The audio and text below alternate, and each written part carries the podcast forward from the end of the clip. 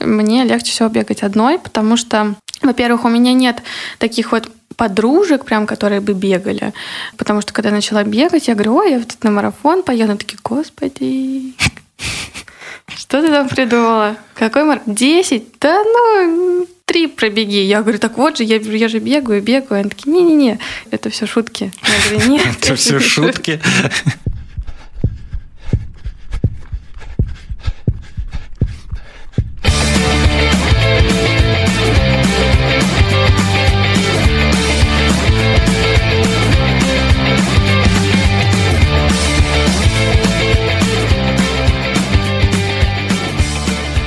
Если очень долго слушать подкаст, то можно рано или поздно в нем оказаться.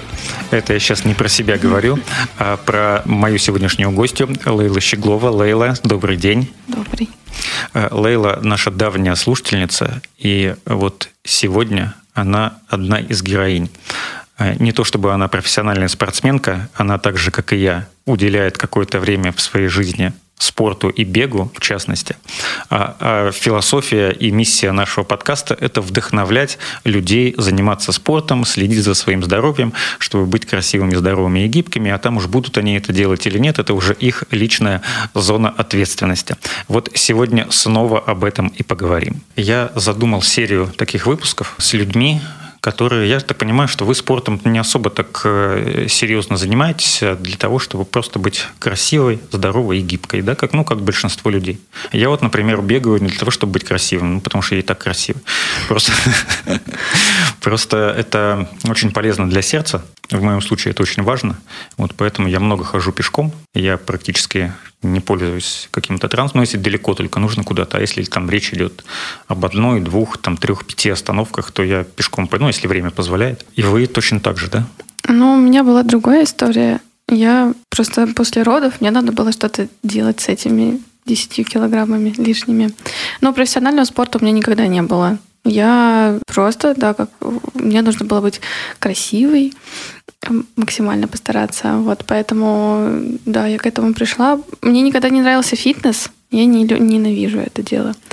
И я вот для себя выбрала бег. Но это было для меня неожиданно. Я просто... О, у меня же есть кроссовки, пойду побегаю. Так началось. И давно это началось? Бегала я еще по чуть-чуть в школе там с, друз... ну, с, с подружками, да. А вот так вот, чтобы э, прийти к тому, что вдруг неожиданно я начала бегать по 10 километров, неожиданно для себя, то это было вот прям месяца три назад, когда я пришла домой, и у меня там друзья, которые бегают, они прям профессионально бегают, я считаю, потому что они там марафоны бегают. И вот и говорят, слушай, а ты разминаешься? И я говорю, а надо?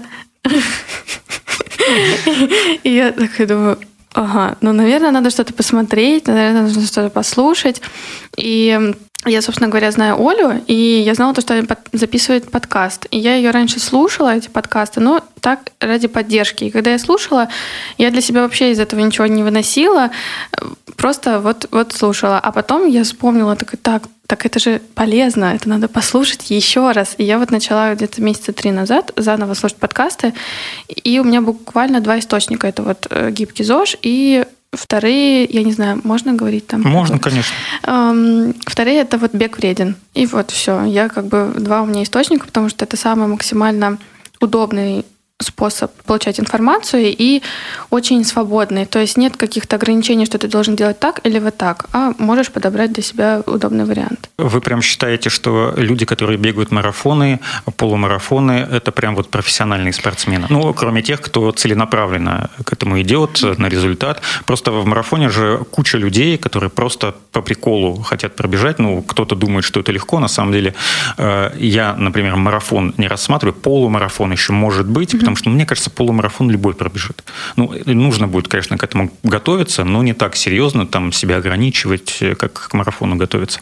Но и то, если бежать не на результат, а просто вот, например, компания друзей побежала, ну, таких более или менее подготовленных бегунов, то тоже почему нет. Профессионал, я считаю, те, кто бежит на результат, кому важно быть, ну, хотя бы там, не знаю, в первой сотне, ну, может, даже топ-200. Ну, это если большой марафон какой-нибудь, московский, берлинский, там, токийский. Вот, ну, в России, мне кажется, сейчас можно только россиянам, только московский марафон бегать, который будет в сентябре в этом году. А есть какие-нибудь э, планы по поводу ну, какой-то кросс пробежать? Потому что, ну, кросс это уже 3 километра, это тоже вполне себе дистанция 5-10. Ну, имеется в виду на время. Какой-то официальный старт, угу. где нужно зарегистрироваться заранее, потом угу. медальку получить с финишера. Да, ну, или я какой-то ништяк. Тут неожиданно для себя. Вот опять же, у кого-то слышала про то, что есть эти марафоны. Ну, не то чтобы слышала, я знала про эти марафоны, но вот когда ты увидишь у кого-то и услышишь то, что в марафонах достаточно доступно, любому человеку можно участвовать. Я нашла э, у нас в России, что есть аж э, такая большая организация. Вот, и да, я зарегистрировалась на... Очень хотелось мне попасть на «Белые ночи», но я их увидела буквально за день до старта.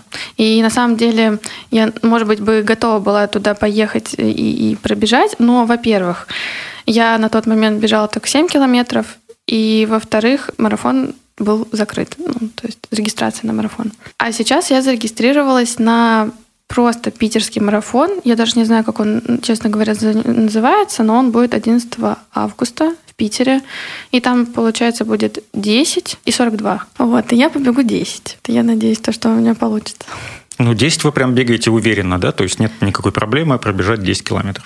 Ну, в целом нет. Иногда, конечно, бывают дни, когда ты там уже на седьмом километре думаешь, что, господи, ну, ну не сегодня. Завтра добью. Ну, у меня, например, сейчас так построена э, моя беговая программа. Я бегаю несколько раз в неделю по часу ровно в медленном темпе. Мы э, обсуждали э, несколько недель назад э, с Костей Воронцовым книгу Мэтта Фиджеральда «Бег по правилу 80 на 20». Угу. Ну, это если коротко о том, что 80% нагрузки должны быть в низкой зоне интенсивности, ну, то есть бежать на низком пульсе. Там, для меня это примерно 7,5-8 минут на 1 километр. В общем, вся суть книги в том, чтобы найти если ты занимаешься бегом, тот темп, в котором ты можешь бежать, ну, условно говоря, бесконечно. Ну, или, по крайней мере, очень долго. Ну, как бы час для меня это не так уж долго, на самом деле, поэтому э, я вот такой...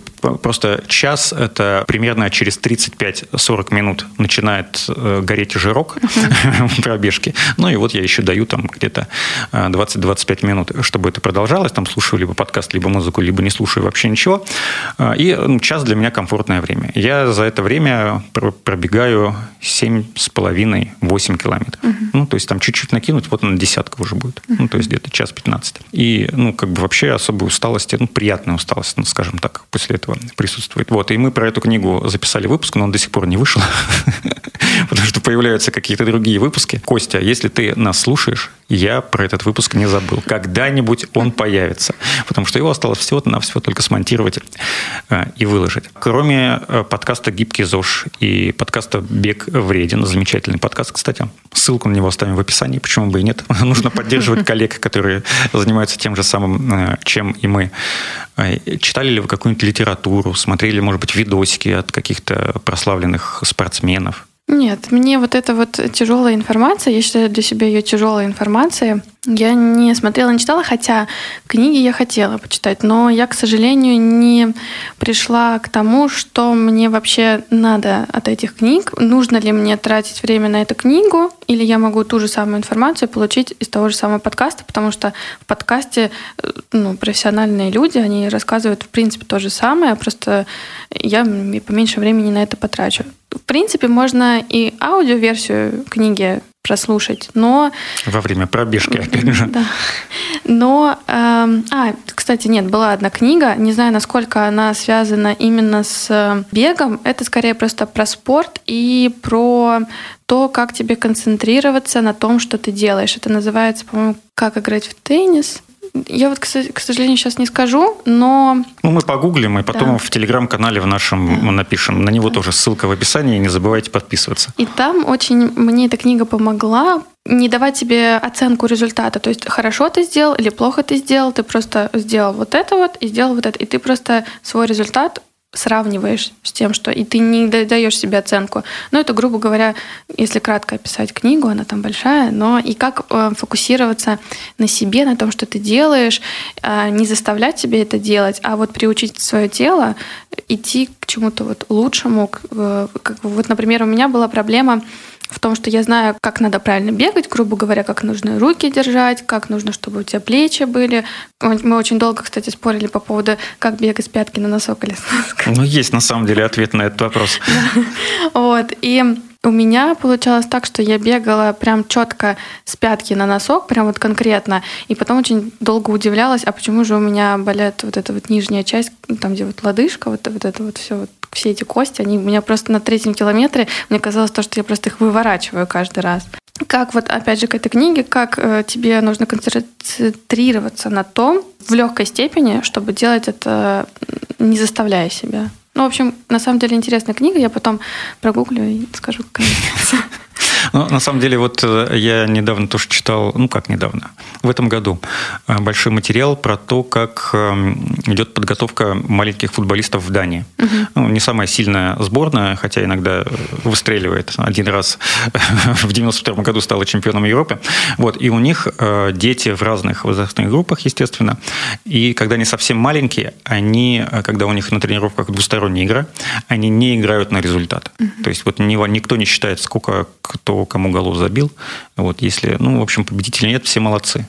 И у них лучшие результаты, наверное. Ну, они, э, это психологически помогает не сломаться ребенку, потому что, может, есть такая вероятность, что, например, какой-нибудь мальчик будет все время попадать там по жребию в команду, которая будет постоянно проигрывать. Ну, ему тоже не в кайф от этого будет, наверное. Вот, если особенно он себя еще будет винить в этих э, поражениях. Mm-hmm. А так они просто тренируются, и все. И потом уже с какого-то возраста, там довольно уже э, взрослого, там с 14 или с 15 лет, они уже вот принимают участие в каких-то соревнованиях, там уже важно, кто кому сколько забил. Ну, вот я думаю, то, что это правильная, скажем, философия для людей. Ну, опять же, мне кажется, это может в какой-то степени не подходит профессионалам, потому что они работают на результат все-таки. Но как небольшая практика, это хорошо работает на, на наш мозг.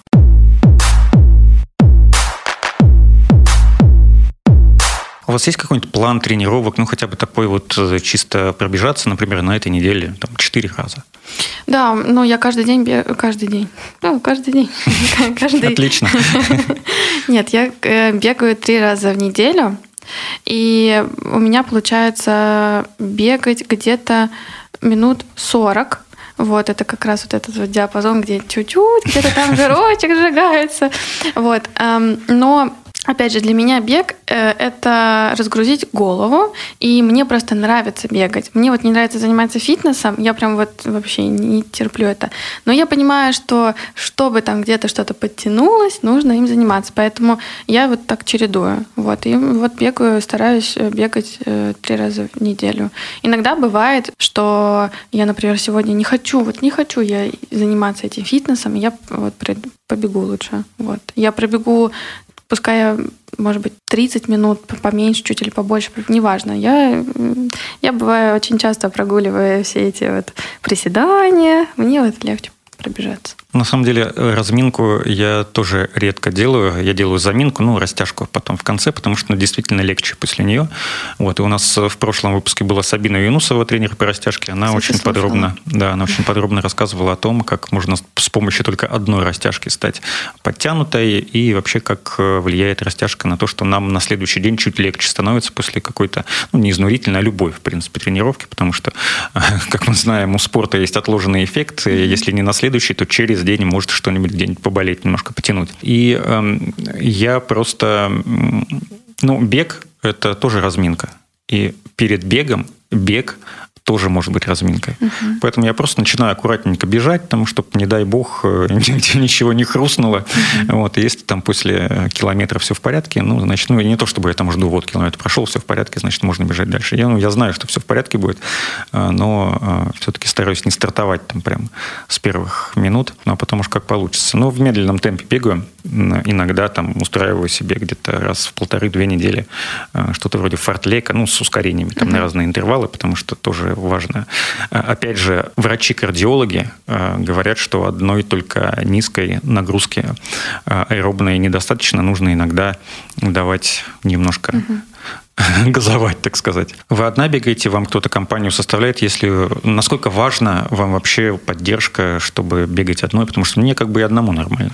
Ну, мне на самом деле все равно. Я когда бегу, раньше я стеснялась. Мне казалось, вот э, я тоже как-то слушала, что вы там гости говорили, что они стесняются бегать, потому что на них смотрят, ну или там вообще в целом. У меня такое было раньше, но так как у меня минус три с половиной, я просто снимаю линзы, бегу и как как бы люди есть, но я их лиц не вижу, и они вроде бы не смотрят на меня, и я просто бегу и бегу. Но я бегу всегда либо рано утром, это часов 7, когда вообще никого нет, либо это поздно вечером, но так как я боюсь когда начинает темнеть, мне кажется, что, что из кустов какой-нибудь маньяк сейчас вып... Не, ну сейчас пока лето я... темнеет, поздно достаточно. Ну, в общем, когда темнеет, мне кажется, что я не успею убежать, хоть я, я и бегу, у меня кроссовки лучше, чем у него, но кажется, что не убегу. Поэтому э, бегаю я одна. Мне легче всего бегать одной, потому что, во-первых, у меня нет таких вот подружек, прям, которые бы бегали. Потому что когда начала бегать, я говорю, ой, я вот на марафон поеду. Они такие, господи, что ты там придумала? Какой марафон? Десять? Да ну, три пробеги. Я говорю, так вот же, я, я же бегаю, бегаю. Они такие, не-не-не, это все шутки. Я говорю, нет. Это все шутки? Я говорю, не, я побегу, давайте со мной. Они такие, нет. То есть у меня никто не бегает. И, ну, и мне легче одной бегать, то что все-таки темп у всех разный. Ну, наверное, легче вот одному. Потому что так или иначе мы все равно, когда бежим, э, я бы подстраивалась под другого человека. И либо он под меня. И мне кажется, что было бы не так комфортно.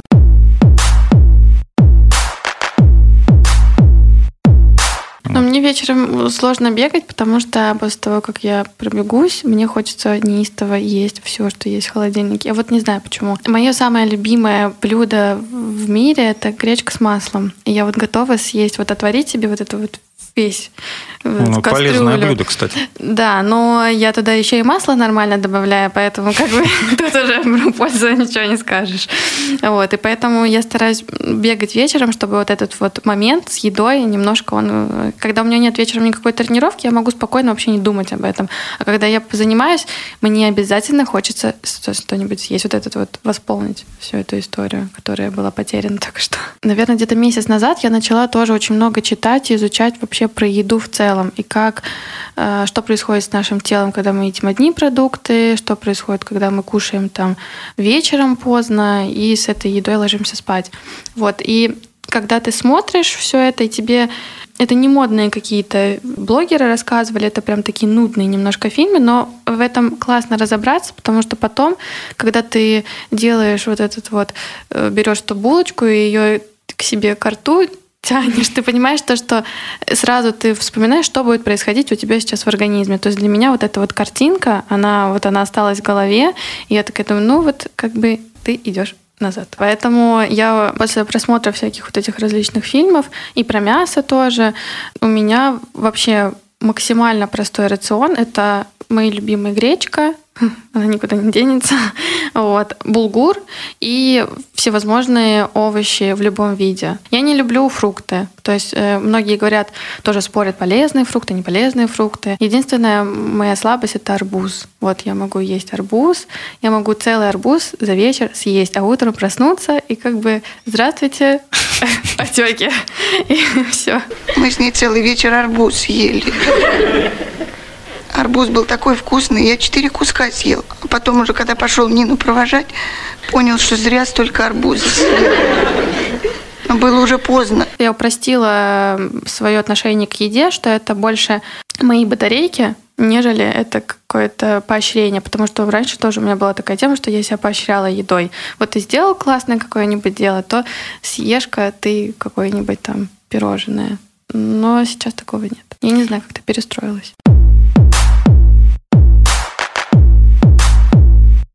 Я много знаю людей, у меня много знакомых, которые, ну, сейчас бегают вообще по большому счету все. Вот кто недостаточно ленивый для того, чтобы просто выйти на улицу и побежать, вот, ну, это самый простой вид спорта, я его поэтому и выбрал а, для регулярных занятий, потому что я собирался пойти, у меня были планы на 2020 год записаться в фитнес-клуб, у меня недалеко от дома, тем более он тогда открылся. Я себе даже купил кроссовки, там какую-то форму, ну, форма у меня и так была, я себе купил новые кроссовки, думаю, ну вот, типа, будет для меня э, стимул, напоминание, что нужно в этом году пойти заниматься спортом. Потом началась пандемия, э, все фитнес-клубы закрыли, и, а кроссовки-то есть, есть. надо с ними что-то делать, я решил бегать. Вот я сначала, конечно, носился как идиот, а потом уже, когда э, понял, что мне бег не доставляет обещанного удовольствия, о котором я столько все слышал, я начал в этом разбираться потихоньку и понял, что, ну, и, короче говоря, пришел к тому, что есть сейчас. Не скажу, что прям вот так вот сам пришел, но там, начитавшись, наслушавшись, в том числе и Кости Воронцова, ходил к нему на тренировки, он дал очень много полезных советов, о которых я даже не задумался бы никогда в жизни. И сейчас мне комфортно, и я понимаю, почему бег доставляет удовольствие. И вот многие мои знакомые, которые тоже бегают э, ну, недавно, давно, э, они говорят, вот недавно по работе встречался с одним человеком, он говорит, я бегаю для того, чтобы разгрузить башку. Угу. Вот это прям вот философия бега для очень многих, потому что бег это и медитация, ты там и подумаешь о каких-то задачах своих, э, просто о чем-нибудь помечтаешь, послушаешь музыку там или что-то еще, то это вот действительно очень помогает. То есть если у тебя плохое настроение, пробегись часок, и тебе уже будет не до того, чтобы обижаться на жизнь, скажем Особенно так. вот в такую погоду, как была на той неделе, в 30 градусов. Я не бегал в такую жару, ненавижу. Я пробежалась. Вот, и там ты не вообще думаешь, господи, как бы до дома-то доползти. И тут точно ни о чем не думаешь. Но прежде чем бежать в жару, нужно послушать наш выпуск «Правила безопасности во время бега» а, в жаркую погоду. Я этот выпуск переслушал и решил вообще не бежать. Угу. Пока вот эти были 30, там, 31, 32. Потому что, ну, либо рано утром, либо поздно вечером, mm-hmm. но это прям поздно вечером нужно было бы бежать, уже прям стемнело бы. В прошлом году я, когда выходил на пробежку где-то в районе 6, ну там почти в 6 утра, километр не пробежишь, уже все, весь угу. вспотел. И это, ну, просто омерзительно. Ну да, есть такое. Но а я куда? Ночью, утром. что ли, вставать? Не, ну я утром бегала. Мне было нормально. Вот, но я пробежала 3 километра. Ну, это так, вот. Я, когда бегу, я себя не насилую. То есть, если я понимаю, что у меня там сердечко уже начинает подшаливать, и я уже так, вот это вот начинается, то я такая, не-не-не, все, тут уже достаточно. Но я когда бегу, я бегаю, начала бегать, к сожалению, на тот момент, когда э, страву уже нельзя было скачать, вот, я бегаю с Nike. Да, вот. у меня тоже Nike. У меня всякие разные были. Я начинал с Adidas, потом у меня и Strava была. А, ну и вот где-то, наверное, год я бегаю с Nike. Я уже не помню, почему я выбрал именно Nike, потому что Strava меня тоже устраивала. Но она... А, Strava я разлюбил после того, как она могла просто остановиться. Mm. Типа, тренировка приостановлена, а я бегу. Я говорю, здрасте, мне там нужно остановиться, чтобы там перезапустить. Mm-hmm. Это, конечно, меня жутко бесило. И я потом решил попробовать Nike, потому что у кого-то скрин просто в сторис увидел. Mm-hmm. Он, о, красивый дизайн. Скачаю, попробую. А там как пойдет? Ну, классно, потому что очень многие говорят, что Страва намного удобнее, классно, это соцсети. Я говорю, ребята, Nike тоже это как соцсеть. Чего? Давайте в Nike, давайте там бегать.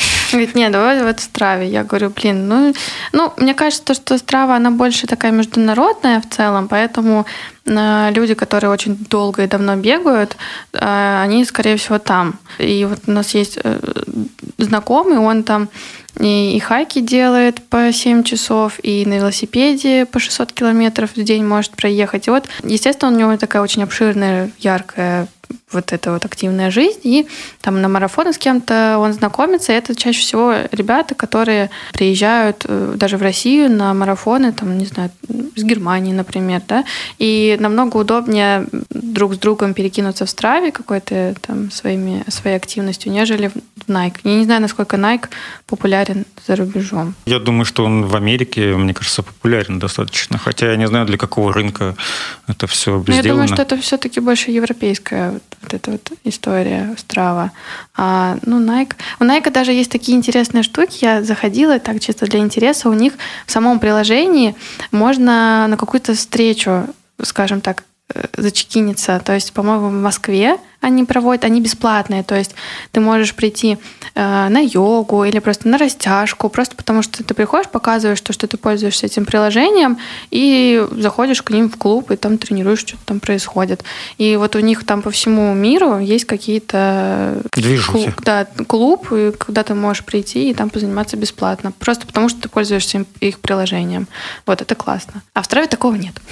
Ну, в Страве, собственно говоря, и в Найке тоже можно свои какие-то события устраивать и там какие-то клубы делать, mm-hmm. туда будут вступать люди. Но это если ты там достаточно популярен, то есть если давно занимаешься, ну, я так понимаю, по крайней мере это. А в Nike я там иногда себе ставил цели, там сколько-то пробежать за mm-hmm. месяц, но сейчас у меня как бы особых целей нет. А, хотя нет, есть. У меня на июль пробежать 15 часов. То есть я перестал мерить в а, километрах. По часам? И я стал в часах. А ну, вот. 15 часов это сколько это получается? Ну, один час это примерно 7,5 километров для меня. Угу. Вот, то, есть, то есть 10 часов это где-то километров 75. Угу. Ну вот, соответственно, 15 это еще плюс эм, 30 Семь с половиной километров. Ну, то есть больше, но больше ста километров я бегал только один раз вообще в жизни. Это было в сентябре прошлого года. Я поставил себе цель в очередной раз пробежать за месяц 100 километров. И я пробежал. Причем вот у меня была последняя пробежка, там оставалось километров 5. И я знал, естественно, что я, конечно, сейчас 100 километров будет, потому что что там бежать-то. И я, э, когда уже время подходило как бы к этому рубежу, я просто достал приложение, посмотрел, когда было ровно 100 километров, я просто бросил бежать и пошел домой. А в принципе, ну, как бы мог бы там пробежать, не знаю, а, там 110, например, километров за месяц. У меня вот почему-то как-то психологически это все сработало, и я сразу, ну, 100 есть, все, до свидания. Вот поэтому, ну, как бы как, какая разница, часы у тебя, километры, все равно какое-то время. Ты же знаешь, сколько у тебя уходит времени, чтобы пробежать, там, например, темп свой средний. Ну, мне кажется, что все-таки, когда мы ставим цели, это просто для нашей регулярности скорее, потому что когда это уже потом, вот опять же, это обесценивается. То есть ты пробежал 100, и ты можешь бежать дальше, ты можешь чего-то большего достигнуть. Ну, такое все. Нет, я вот сделала свою цель. Но поэтому, мне кажется, к целям нужно относиться так, более, скажем, что вот у меня есть цель, и мне нужно там вот до нее там дойти до месяца. Но это к тому, что просто нужно бегать там или через день, или там три раза, вот как у меня, да, то есть это просто свою привычку выработать и любовь к этому делу, и все. Вот у меня в прошлом месяце я себе ставила 25, по-моему. И у меня была другая ситуация. Я увидела то, что у меня там, я все, я пробежала 22, и это было где-то еще 10 дней до конца месяца. И я такая думаю, да 3 километра, это одна пробежка. И в итоге, в итоге я вообще забила на это, и у меня в конце месяца, то, какое было, 30 число, я захожу, такой, так, 3 километра, 3 километра, время в 11 часов, я пойду бегать. Вот никакие маньяки мне не страшны. У меня цель, у меня мне надо это сделать. Вот. Ну, с одной стороны, если ставишь цель, то уже примерно представляешь, сколько тебе нужно пробежек сделать. Ты планируешь вот на этой mm-hmm. неделе столько-то пробежать, на этой. То есть для планирования это очень удобно. Но с другой, если ты этой цели не достигаешь, то начинаешь себя в этом винить. Типа, ну вот, я опять там не добился поставленной цели. Ну, там, если ты достаточно мнительный человек и критично к себе относится, то э, это может быть серьезно переживать э, по этому поводу.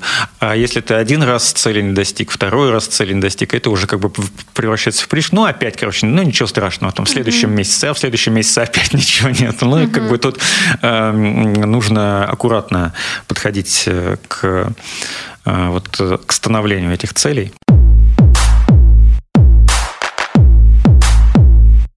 Вы рисуете?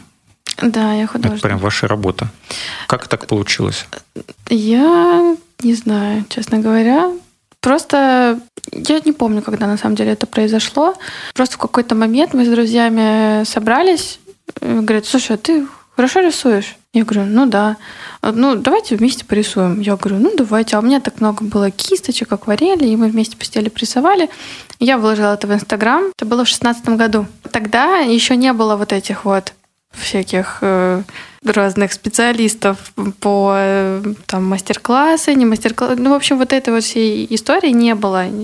Ни эзотерики вот этой вот. Ну, короче, никуда девушка, некуда было девушкам пойти. И э, мне кто-то в Инстаграме написал, слушай, а ты что, мастер-классы проводишь? Я говорю, как, что такое мастер-классы? Он говорит, ну вот, вот, давай мы придем. Я говорю, ну давайте. В общем, наверное, где-то раза три вообще у меня люди собирались бесплатно, и через три раза у меня просто закончилась бумага. Это закончилось, там какие-то кисточки мне нужно было выбрасывать. Как-то вот оно начало набирать оборот, и я такая думаю, да, в принципе, можно, наверное, и денежку какую-то брать. У меня тогда это стоило дело 200 рублей или 150 рублей. Ну, вот такая вот была цена. И я чисто, ну, просто закупала материал. А потом потом как-то все, все дальше, дальше, дальше пошло, и я уже оказалось то, что я какие-то большие мастер-классы провожу. Самый большой у меня был, у меня было 15 человек. И это было первый и последний раз, потому что сложно очень сложно. Вот, и потом уже как-то потихоньку-потихоньку дошло до этого. Но потом я перестала проводить мастер-классы, потому что, во-первых, надоело, во-вторых, уже очень много этого стало в городе. И я как-то такая, да, ну не буду я этим заниматься, ничего страшного. Вот. Не, не нравится. Тем более этого, правда, стало очень много, и после ковида же очень много в онлайн ушло, и люди поняли, что, а, ну, если мне надо будет, то я вот где-нибудь куплю эти курсы, буду рисовать. А на встречи больше стали ходить, опять же, вот на эзотерику вот это вот. Я помню, когда я была маленькая, я, ну, не как маленькая, мне было лет 14. У меня бабушка занималась психологией, ей очень нравилось. У нее была книга «Секрет». Ну, это вот эта вот история «Притяни себе желанное. К сердцу приложи. Э, вот. И там ты можешь там что-то притянуть. Я помню, было 14 лет, когда я прочитала эту книгу. Еще, по-моему, фильм был. И я такая думаю, так, попробую. Сижу на диване, такая, так, сейчас зайдет вот этот человек, сейчас зайдет этот человек. У меня, короче, не получилось, поняла, что это фигня. И с того момента я поняла, то, что это все, все это не работает. Ни гороскопы, ни эзотерика, ни, ни цифры, ничего. Меркурий. Да. Вот, поэтому у меня буквально сегодня подруга пишет, говорит, слушай, тут такая туса есть, там, короче, вообще классно, там можно и пофоткаться, и поесть, и пообщаться. Я говорю, а что за туса? Он говорит, ну, там вот нумерология. Я говорю, не-не-не, я туда не ногой. Вообще нет. А где вы же все равно рисуете? Ладно, мастер-классы как бы окей. Просто где вдохновение берется, чтобы я посмотрел э, у вас в соцсетях есть вообще замечательные рисунки. Оля там же тоже выкладывала в канун или в день своего рождения, как вы ее нарисовали. Вы похожи прям очень. Ну, может, потому что как бы я знаю, как она выглядит в жизни. Вот откуда берется вот это желание что-нибудь нарисовать красивое, как это все реализуется потом? Ну, мне кажется, что... А, ну, потом впоследствии я вообще стала в большей степени иллюстратором. Иллюстратор — это человек, который там книжки можете проиллюстрировать. Ну, грубо говоря, от этого-то и идет это слово. Вот. Э, и вдохновение, мне кажется, что в какой-то момент это стало просто привычкой. И когда ты... Я задумывалась об этом, и когда я там один день не порисую, меня прям начинает ломать от того, что мне надо, даже если я устала, я вот просто буду сидеть, не знаю, там, сериал смотреть или там по телефону разговаривать, я просто что-то там буду рисовать. Мы же все, когда там, ну не все, но многие люди, когда разговаривают по телефону, бывает там ручка что-то там рисует. Вот у меня просто побольше навыка, поэтому я могу там что-то побольше нарисовать. Поэтому, ну, я не думаю, что это вдохновение, скорее, ну вот просто уже привычка такая выработалась вот рисовать, рисовать каждый день. Вот. И иногда бывает, просто ты идешь по городу и видишь какое-нибудь красивое здание, и такой, блин, надо сфотографировать, я вот хочу нарисовать так красиво. И, ну, к сожалению, очень многие работы я не выкладываю, просто потому что я, честно говоря, до сих пор даже не научилась это красиво все как-то вот оформить, это все, потому что я рисую мне и digital иллюстрации на планшете рисую, и у меня акварель, и все это разное. То есть мало того, что материалы разные, плюс ко всему это еще и бывают стили разные. Я не, не знаю, как это все вот это вот собрать, чтобы вот это все было красиво. И поэтому пока что у меня дома лежит такая стопочка, и я когда-нибудь кому-нибудь это покажу. Вот. А так, э, я, кстати, перестала этим заниматься. Буквально полгода назад я ушла в другую сферу. Я подумала, что не то чтобы мне надоело, а просто я ее оставила для себя, потому что стало много очень заказов, и я начала выгорать, потому что когда тебе приходит заказ, ты это делаешь по-своему, к тебе же человек приходит, потому что ему понравились твои работы, а потом там вот эти куча правок когда тебе надо... Правки — это вообще самое отвратительное. Да, и ты думаешь, а я вообще умею рисовать? Ну, там на правке десятый где-то, ты такой думаешь, ну, ну, не знаю. Поэтому я отошла, как грубо говоря, от этого. У меня осталась одна компания, с которой я работаю, и все. И я вот для них делаю рисунки, а все остальное — это уже только для себя. Ну, и для друзей, так, знакомых, кому как, что, что там надо, если есть время. Я про вдохновение к чему спросил. Во время бега бывало, что какая-то идея для рисунка приходила? Mm-hmm. Не обязательно э, там бегущего человека нарисовать, а вот просто какая-то мысль осенила внезапно. Было, кстати, да, как-то пару раз. Но опять же, это когда ты задумываешься об этом. Да, чаще всего мы все равно, когда идем на пробежку, то мне кажется, что скорее мы бежим, и у нас голова разгружается, мы больше не думаем ни о чем, чем думаем о чем-то. Вот такая вот философия. Прекрасная философия для завершения нашего сегодняшнего выпуска. Лейла, спасибо вам большое. Лейла Щеглова, художник, иллюстратор, человек, который занимается бегом и много чем еще. Подкаст «Гибкий ЗОЖ». Слушайте нас везде, где вам удобно. Ставите нам лайки в Яндекс Музыке и желательно только 5 звезд э, в Apple подкастах. А еще будьте красивыми, здоровыми и гибкими.